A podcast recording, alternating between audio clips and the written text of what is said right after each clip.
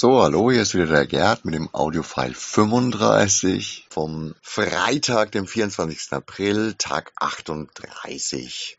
Titel Akustischer Zeitsturz.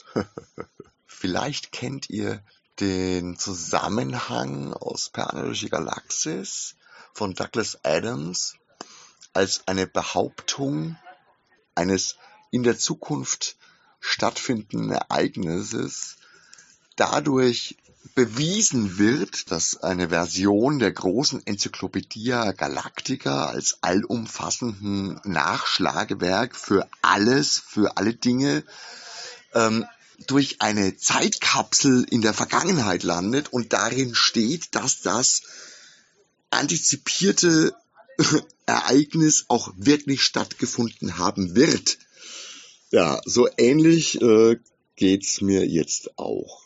Denn ich habe gestern, und das, das finde ich einfach so unfassbar lustig, ich habe gestern von einem ganz lieben Kunden eine Geschichte erzählt bekommen, dass er wegen den Running Gags, also äh, heute ist es übrigens in schriftlicher Form mal wieder ein bisschen Bezug auf Panini, aber wegen eben genau dieser Running Gags teilweise die Audiofiles aufspart und dann in umgekehrter Reihenfolge hört oder zumindest einzelne quasi aus der Zukunft sich vorzieht, um dann auf die offenen Fragen aus den alten Audiofiles quasi schon die Antwort zu wissen und sich besonders auf die Entwicklung zu freuen. Also das finde ich gerade so sensationell, geradezu Science-Fiction-mäßig ähm, ja, also es ist fantastisch. Da kann man, da fehlen einem dann quasi als Verkäufer in einem Spezialladen für Science Fiction und Fantasy die Worte.